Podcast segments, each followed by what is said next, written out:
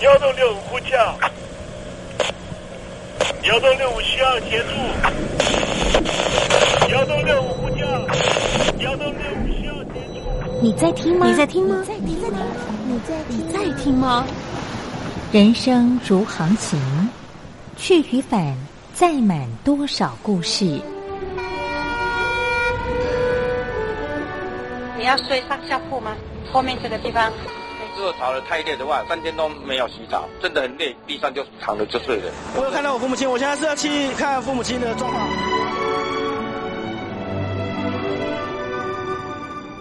聆听故事湾，让每个故事找到属于自己的码头。我到了那儿以后，我们就往妈妈家去。我一到那边，就感觉我妈妈已经她能够活活下来都不容易，我知道。她没她没跟我讲，我也不敢问，好好苦。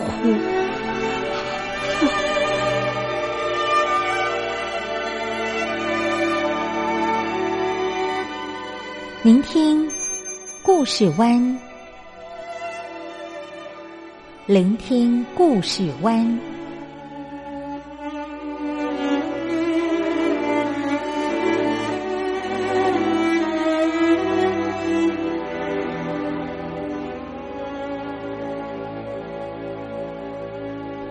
故事总有一个停泊的港湾。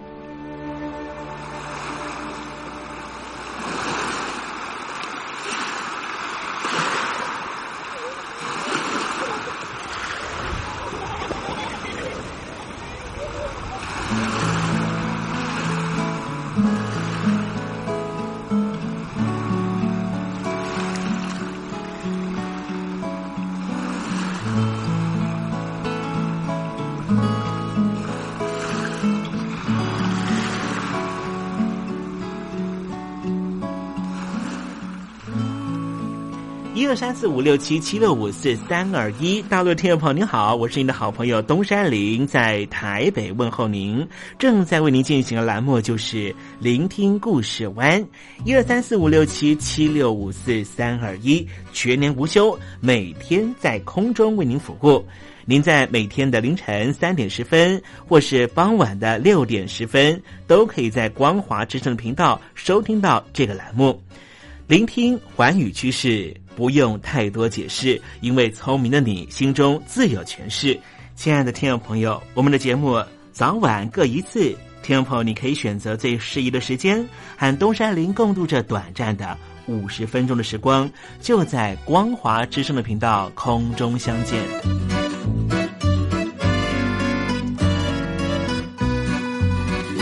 那么，听众朋友，收听、聆听故事湾东山林的节目，到底能够听到什么样的内容呢？尤其啊，我们环宇全世界，焦点放到神州大陆啊，光是整个中国大陆呢，就有将近九千家不同的大大小小的电台了。我们的节目到底有什么不一样的地方呢？嗯，让东山林自吹自擂一下吧啊。宫中频道何其多，赵钱孙李挺能说。热点平地上直播，仔细听来差不多。直播室外领导多，你说他能怎么说？开场才说查黑窝，碰上土狼不敢摸。主播低头翻翻稿，导播左右反复搓，想到孩子泪婆娑。好了好了，都别说，且听东山林怎么说。东山林不是红太狼，也不是那喜羊羊，亲亲海上一叶舟，才能自在自在说。客官呐、你拉把椅子随便坐，袒胸露背床上卧，怎么自在怎么做，就当这是自己家，自己家。睁大眼睛，show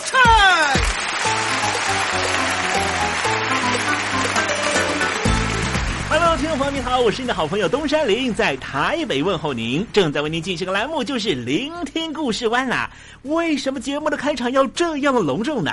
因为在凌晨三点钟的时候才进行我们的节目啊。听众朋友可能正在打瞌睡之中，或是呢在睡梦之中，所以呢要赶快把听众朋友呢让那瞌睡虫踢到九霄云外啦。听众朋友，今天的节目非常的精彩，千万不要错过喽。那么精彩的内容到底包含了什么呢？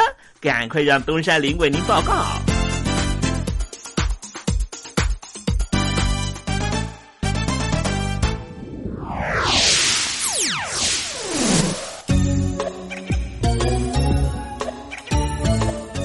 星期五，星期五，猴子去跳舞。一个城市和地区的建设需要各式不同的人投入，才能够让整个社区有更好的发展。当一个社区发展成熟之后，是不是也使得这个社区呢就变得更多元？但是呢，很遗憾的是呢，有些城市的发展是运用那些二三线城市甚至农民工的投入，而等城市发展成熟之后。又把他们赶到别的地方。待会在时政你懂得的环节里面，再跟听众朋友详尽的介绍。那么今天节目的下半阶段还要为您进行另外一个环节，这个环节就是“君心似我心”。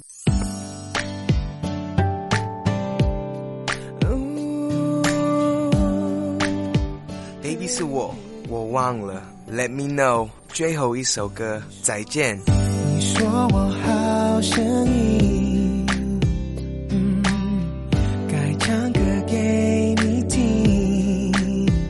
我是李九泽。如果再见我，这都是我新专辑的歌名。想知道怎么唱吗？赶快把我的专辑带回家。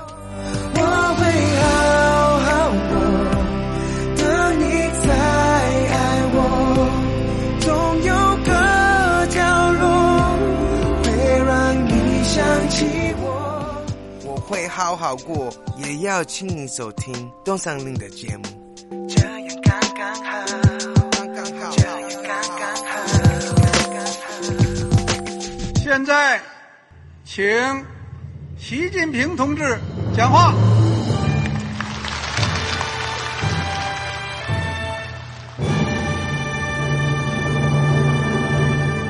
中国梦必须紧紧依靠人民来实现。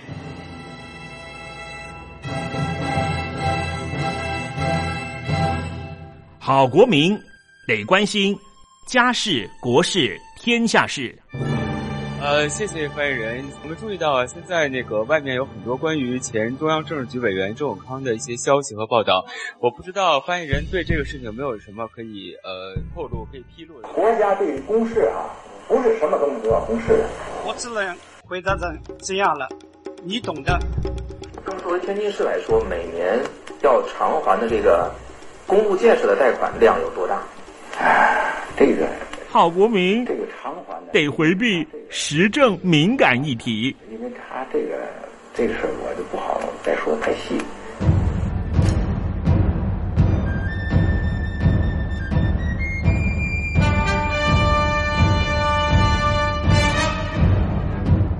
我们要坚持人民当家作主，坚持人民主体地位。任何官方不宜说太细，期望您体谅的话题，尽在时政，你懂的。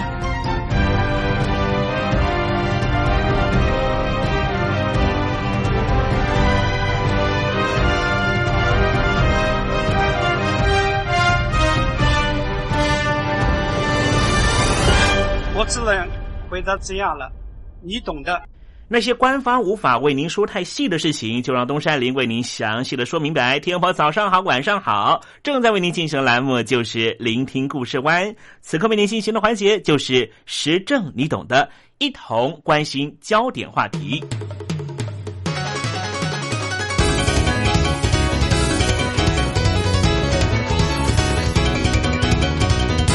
什么叫做过河拆桥？今天东山林想跟听众朋友分享这样的故事，来关心北京的驱逐外来人口，就连白领阶级也受到影响。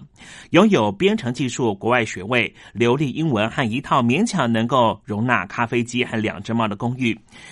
北京的一名市民叫做斯若木，认为说他是北京在二十一世纪繁荣发展所需要的那种有抱负的年轻科技从业人员。这是从警察来到他住的公寓楼，命令他和其他数百人在四十八小时内搬走之前，他的想象。和其他大部分的租户一样，斯若木来自于中国的其他地方。为了找工作，他来到常常把外来人口当成二等公民的首都。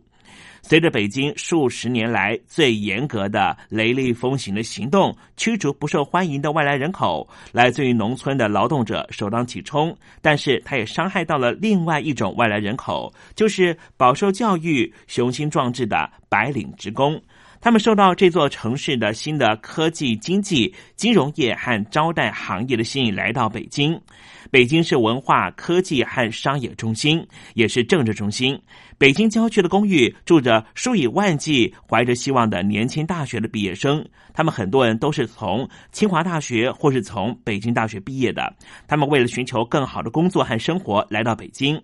这些求职者在自己国家的首都被当成是外来人口，是因为中国大陆的大城市是官方特权的堡垒，尤其是北京。北京当局给予那些在北京市拥有永久居留许可，就是拥有户口的民众，提供更多的住房、教育和医疗保健服务。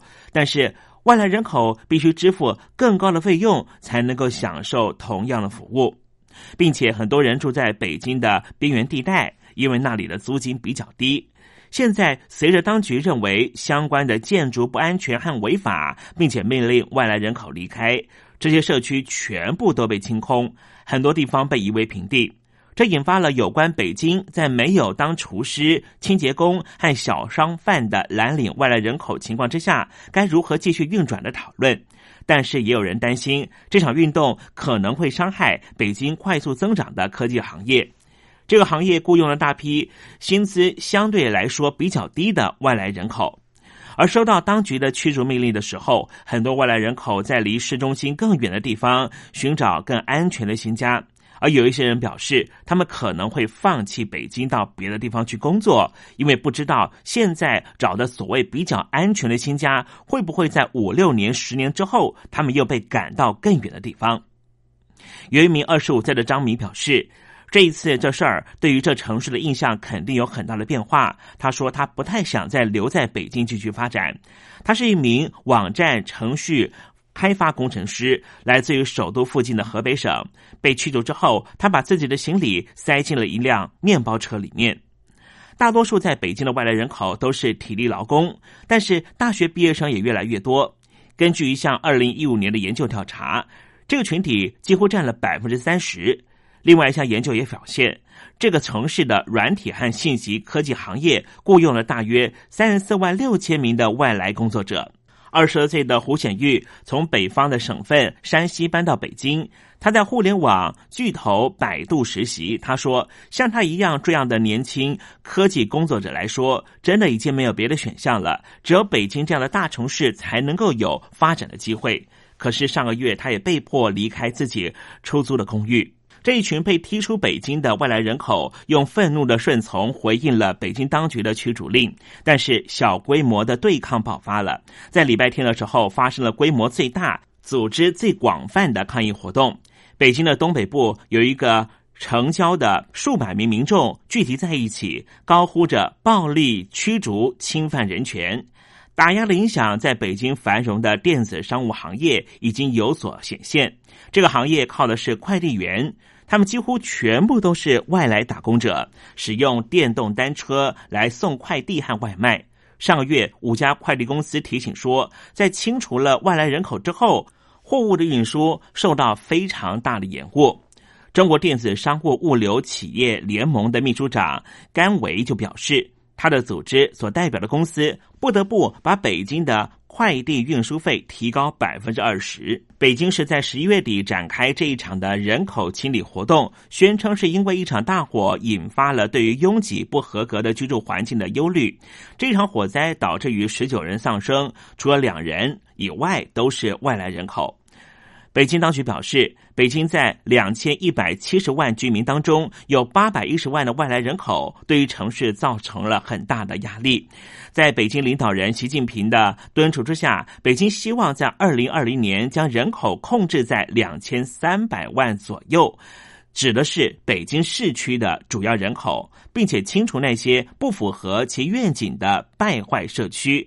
二十九岁的王乐来自于江苏，他在一家北京很有名的酒店担任经理。他说：“这样的清退，明年北京可能就出现诱人荒了。”他是住在用集合箱改造、外表喷成鲜艳图案的小公寓里面的一百名的租户之一，其中大多数都是从事于金融科技和酒店行业。这些公寓正在按照政府的命令全面拆除。为了缓解求职者的涌入，北京削减了中国其他地方来的大学毕业生落户北京的数量。户口能够带来特权地位和福利，不过求职者仍旧是不断涌入北京，因为没有永久居留权，他们被迫生活在不安稳的环境中。为了省钱，他们很多人或是干体力活的外来人口一样，在破败的社区里面寻找廉价的公寓。然而，这些在科技公司上班的劳工们要被踢出北京，他们的公司雇主却没有办法为他们讲话。中国大陆的大型科技公司没有批评这一次对于外来人口的打压，或许是因为害怕激怒北京当局。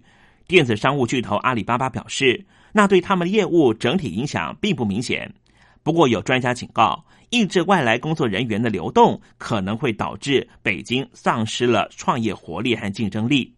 甚至在最近清理人口之前，北京市政府的顾问、人口专家尹德挺就警告说，大力的驱逐外来人口会加速这座城市劳动力的全面老化。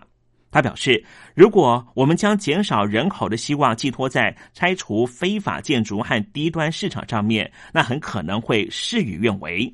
今天所说的故事的第一位主人翁就是斯若木，他曾经在新西兰求学过，他是一名非常专业的城市设计员，最终在北京的东郊找到一个可以养猫的地方。他说，他正在考虑要不要搬到一个更能够包容他的另外一个中国城市。或者再次离开中国，回到新西兰继续求学，未来他就会到美国去发展。他表示说，北京有工作机会，但是政府的政策却挡住有能力的人来到北京。这个做法会让这座城市最后付出非常沉痛的代价。我们再把关怀的视角放到低端人口上面，针对于这一次的全面清理行动，市政府要求所有的农民工都搬走。讲的是为了他们自身的安全，主要的原因就是因为一场大火。但是许多农民工说，政府正在以火灾为借口，加大驱赶他们，来缓解城市人口压力的力度。北京现在的常住人口已经超过了两千万人。有一位来自于河南三十八岁的妇女，叫做张桂新。他说，一夜之间，他的谋生手段突然被毁掉，就好像遇上强盗一样。只不过这是北京市政府干的，还说那是因为他们关心我们。而他的水果摊和蔬菜摊都已经被拆除了。他在北京的八年时间里面，从来没有看过这件事情。他站在新建村自己被拆掉的摊位旁边上，他说：“新建村是北京南郊一个外来人口的社区，那里的清理工作是目前为止最为激烈的。北京不想要他，他说他只能够回到河南。驱逐外来者的事情和北京领导人习近平在十月份展开给人民愿景之间产生了极大的对比。”习近平曾经说，他要建立一个公平、惠及全体人民的富裕社会。拆除外来人口定居点的行动，让农民工在寒冷的冬天突然失去家园，让他们不禁要问：为什么一个建立在代表劳苦大众基础的政党领导人，要用如此残酷的方式对待北京的农民工？有一位来自于西北省份陕西的农民工，叫做党惠娥。他在北京待了一段时间，他说：“现在他也勒令在三天之内要搬出他的住所。他还有一名九个月大的婴儿。”他问说：“习近平是从我老家出来的，为什么会这样对他？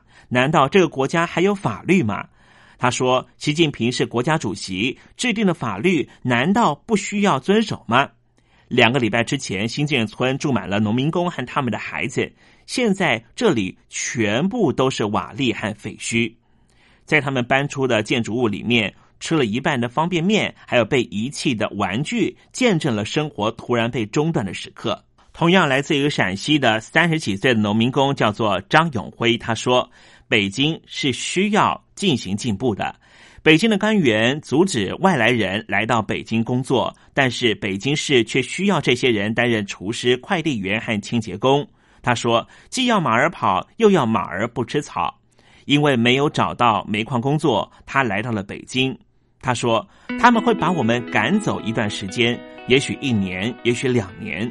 但是他相信之后总是需要有厨师、快递员和清洁工的低端工作。”他说：“他现在先回老家过年，过些时日他会再回北京来找工作。难道这就是习主席所要求的公平与正义吗？”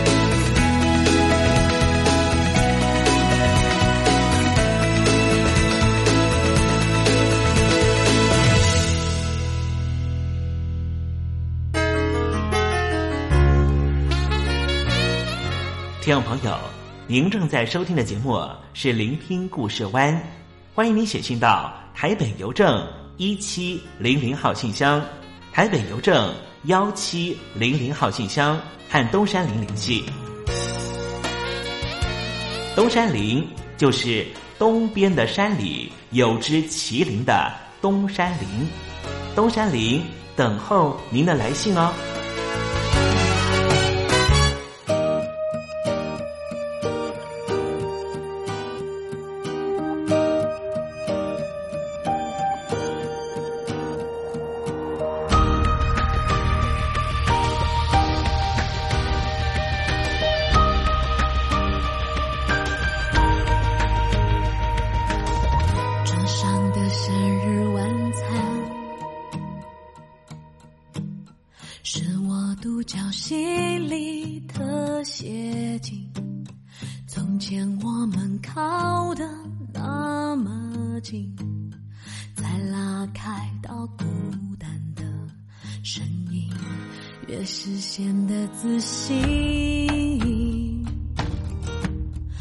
把问题都抛在远远里却在每次重新分析的答案里都在推翻我自己。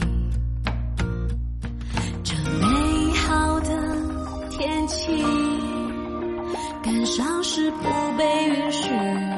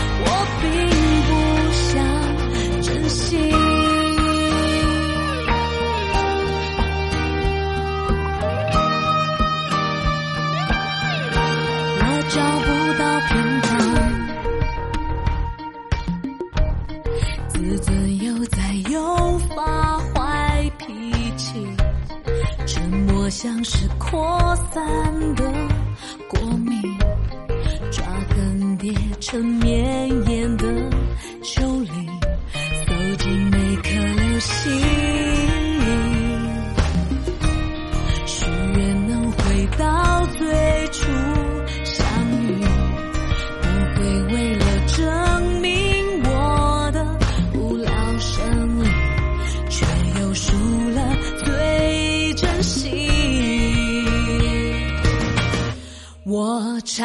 拆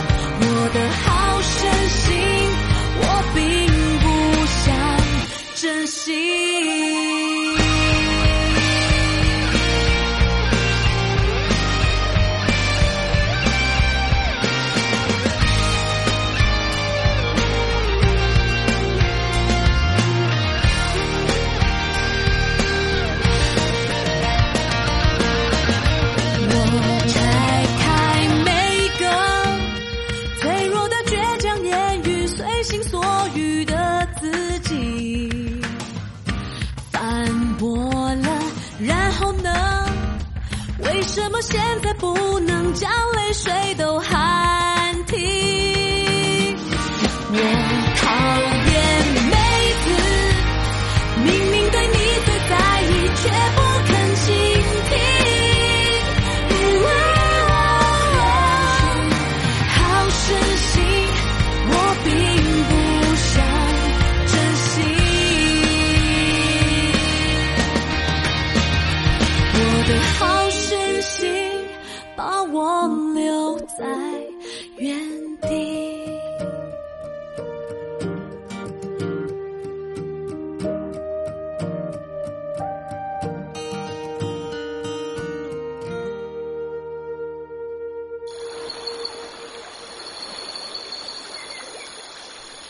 部队里的弟兄姊妹们，生活还适应吗？吃的还习惯吗？有家乡味吗？夜里爬得起身吗？床好不好睡呢？脱下军装，卸下盔甲，你还记得你自己吗？就让东山林陪你走过这几番寒暑吧。多少情因为君心似我心。黄昏，一段旧情长过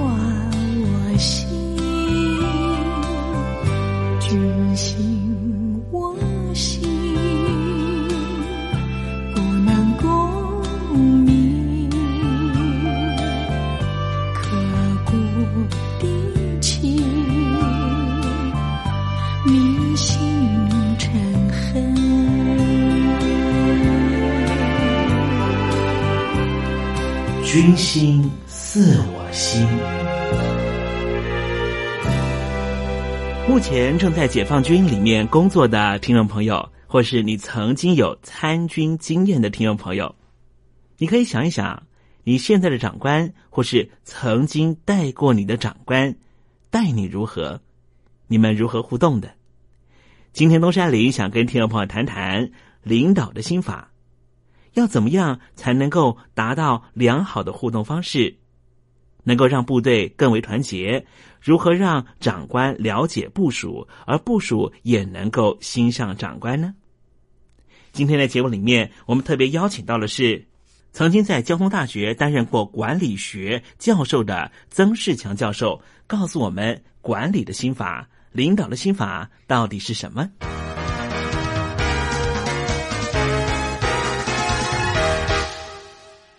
领导的心法，各位亲爱的官兵兄弟姊妹，讲到领导，大家就会想到很多的技巧，甚至于说，哎呀，这个领导者的个性要怎么样去改？我想这是不太切合实际的东西，因为人的个性基本上他是很难改的，而且我们如果要求我们的主管、我们的长官都是圣人的话，那更是不可能的事情啊！我们碰到谁，他是我们的长官，我们就得接受，这是很无奈，但是是我们无法摆脱的事实。所以基本上啊，领导是什么？领导就是部署跟长官之间心跟心互相感应的一个过程。我觉得我们中国人其实很容易相处，只要你心中有我，我心中有你，我们什么话都好谈。再说一遍，因为这句话非常重要。长官最在乎的就是你心目当中到底有没有我的存在，而部署呢，最希望的。也是长官心目当中有我，他会关心我。我想就这么简单嘛。我们如果你心中有我，我心中有你，我们不但很容易沟通，而且我们做起事情来心甘情愿，我们全力配合，我们不会斤斤计较。所以，你如果说一个中国人跟你在一起斤斤计较，你就知道他的心呢已经不在你这边了。我们领导最要紧的。就是一个字，叫做心。但是它的过程呢，可以分成三个：第一个叫做关心，第二个是绑心，第三个是连心。什么叫关心呢？其实很简单嘛，就是把对方的心把它关起来。你部署有本领，把长官的心关起来，他的心就跑不掉；长官有本领，把部署的心关起来，那部署也跑不掉。可是。你把它关起来，它不一定会动啊，它只是关在哪里而已，它不胡思乱想，但是也不替你想，所以你要跟他绑起来，绑起来，他心不会跑出去，他自然就替你想。可是替你想，他不一定跟你连在一起，因为他想他的，你想你的，所以怎么样能够做到心连心？就是我长官不用多说，那你部署自然会猜我的心思，而部署呢，说你长官说不说都一样。我自然会揣测，会去摸索你到底在想什么。那我觉得我们中文就是这么一个过程嘛。所以只要你心中有我，我心中有你，我们这个领导的心法，他很自然的就会去运作，从关心、板心到连心，一切非常顺利。谢谢大家。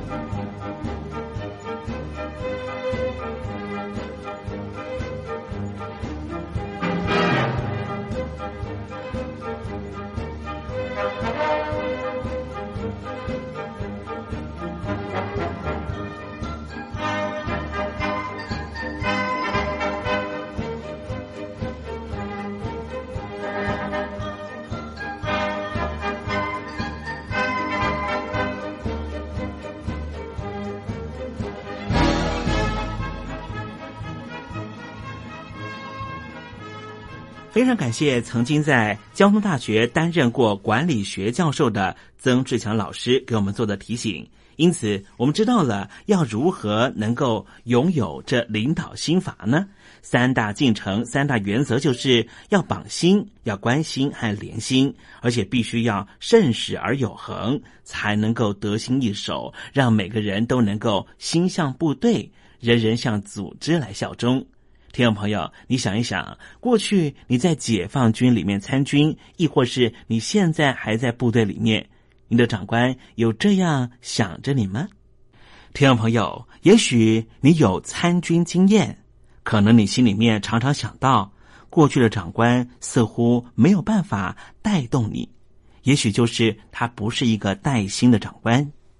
其实，每一位长官都是从菜鸟做起的，无论他的职别高低，总是从陌生到熟悉，从资浅到资深。相信所有资深的长官都明白这个道理。竞争的职场是现实的，不少主管难免担心最擅长的功夫被模仿，地位被取代。当部署请教问题的时候，你的长官总是想要捍卫自身尊严，指导下属往往也会留一手，却忘了我们也曾经是菜鸟的时候，在工作上面遇到瓶颈，内心深处多么希望有人可以拉一把，帮自己解决困难。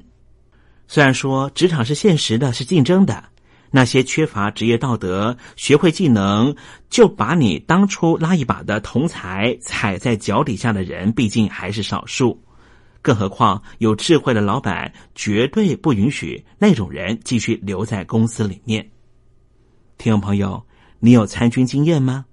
过去的部队里面，这些把同才踩在底下的人，他们都升官了吗？还是？他们被你的长官给赶出了部队呢。待人待心，放下身段，同仁之间都是彼此学习的榜样。付出越多，肯定与支持也会得到更多。带着真心对待属下，放下冷酷的面具，才能够真正长久的纵横于职场，无往不利。在部队也是如此。其实带薪还是要回到人性面，用同理心的态度，以教育和循循善诱的方式带领部署，才能够赢得部署的心。员工对于工作发展和升迁当然有一定的期望，长官应该站在员工、站在部署的立场，协助他们达成工作上的目标。首先就是用心的观察员工的工作状况。如果有不适任的情况，就应该把员工调整到最能够发挥潜力的位置。当职务调整之后，势必有一段适应期，这时候长官要建立部署的信心，这是第一要务。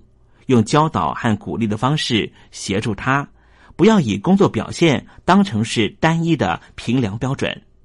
当部署感受到长官教育的用心，愿意帮助他在部队里面有完整发展和成长的时候，当然对于工作会更为热情，更加投入，打从心底认同长官的领导，引导代替指令，满足成就需求。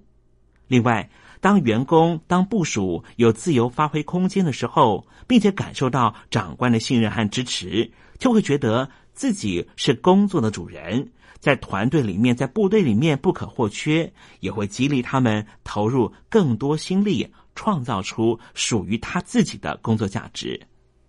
关键做法是什么呢？就是让部署有自己思考和判断的空间。长官发现问题的时候，不要直接批评部署做错了，先给答案也不需要，而是要多问为什么。或是假设不同情境，刺激他们的思考，跳脱原有的框架，然后找到答案。当部署因此在工作表现上面有所突破的时候，成就感就会越来越大。有许多人认为，长官也许可以利用下班时间，或是在空余时间找部署一起吃饭，主动关心私事，可以增加彼此的关系。但是，其实这要看双方的关系到什么程度。如果彼此的关系还不够深厚的时候，部署可能只是不好意思拒绝长官的邀约，但心里头是不太开心的。从带领员工做事情，提升到激励员工思考，再和他们一起成长的带薪，长官相对的需要花很多的心思和时间，摸索出最适合的方法。一旦找到了诀窍。不仅能够提升部署的工作表现，也能够让部队、让团队、让组织发挥潜力，创造最大的价值。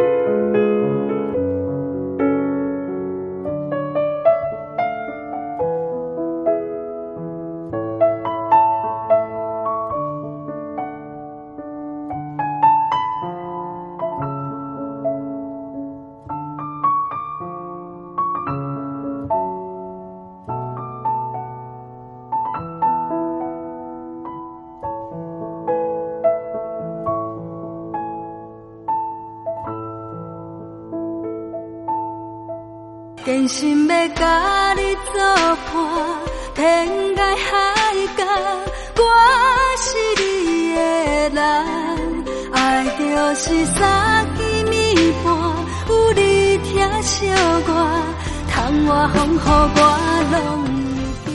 福建的朋友你好，我是甲你做伙吴一玲。人海茫茫。不管你在什么所在，一零提起你，拢爱炸着 radio，因为光华之声永远带你啪啪走哦。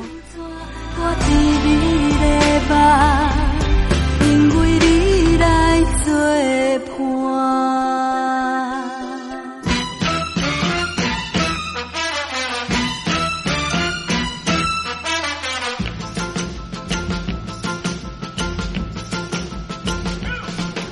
觉得生活无聊吗？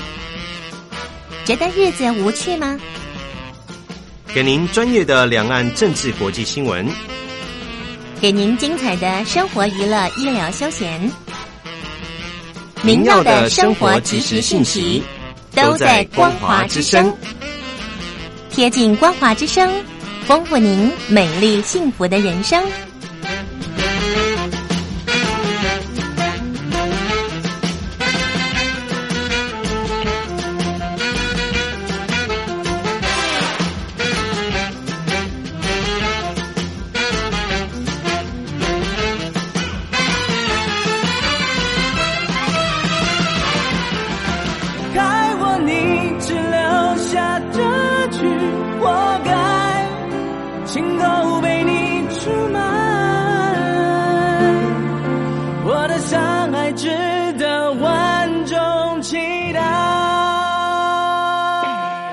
海峡两岸的朋友，你好，我是刘允乐。不论你在哪里，不论你正在做什么，都要允许自己快乐哦。我的山海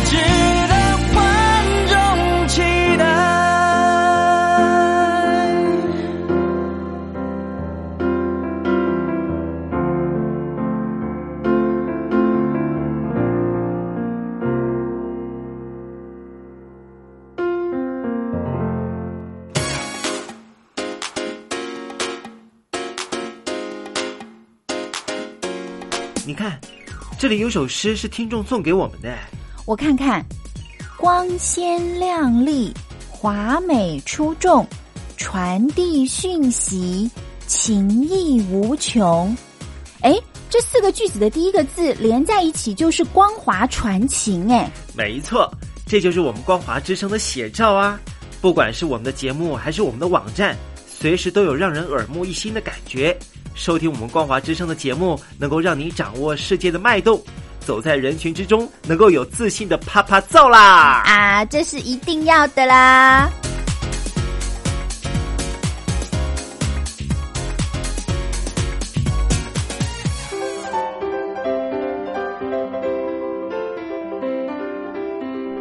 一个人生活多好啊，干嘛结婚生子？我们没想过生孩子。不想被孩子绑住吧？哎，没钱怎么生小孩？养孩子很花钱的。一胎化时期的大陆，多生一个孩子就是超生，会罚钱的。现在大陆全面二孩，名正言顺的可以多生一个孩子，大家却不想生。不生的情况下，大陆每年的出生率就像水滴般向下坠落。